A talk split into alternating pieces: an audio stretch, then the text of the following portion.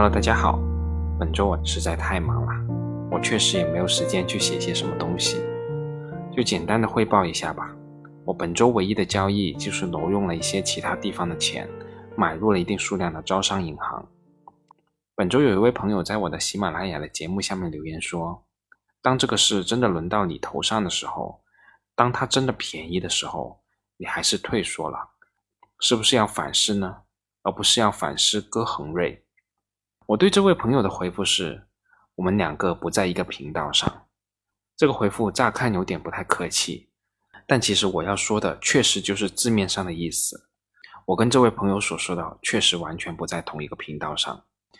我不知道这位朋友是否因为持有了恒瑞，但其实我想说的，我要表达的其实很清楚。我要反思的是，我去投了一家我自以为懂的公司，但其实我根本不懂。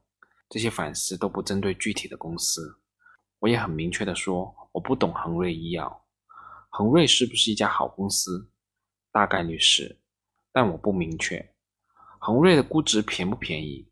大概率算不上便宜，但我无法判断。在这种情况下，只要上市公司相关的行业发生了什么风吹草动，我的心就像是风吹雨打平，又谈何慢慢变富？又谈何每晚安睡呢？我认为这就是突破能力圈去投资的恶果。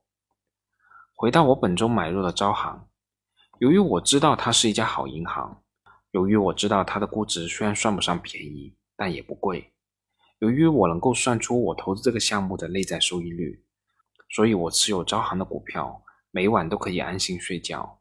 我敢于在它大幅下跌的时候持续的买入。说句最核心的话。我不是在那里苦苦坚持，我是真心觉得便宜，所以我会有种买到便宜货的快感。所以这位投资者朋友说到的退缩，我是不太明白是什么意思的。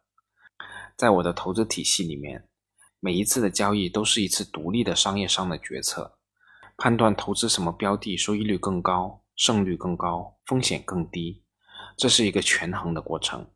这里面没有什么艰难的抉择过程。也不需要什么勇往直前的勇气，那退缩的说法又从何说起呢？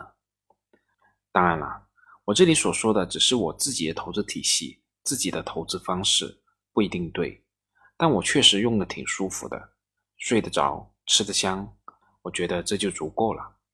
本周就这些，我们下次再见吧。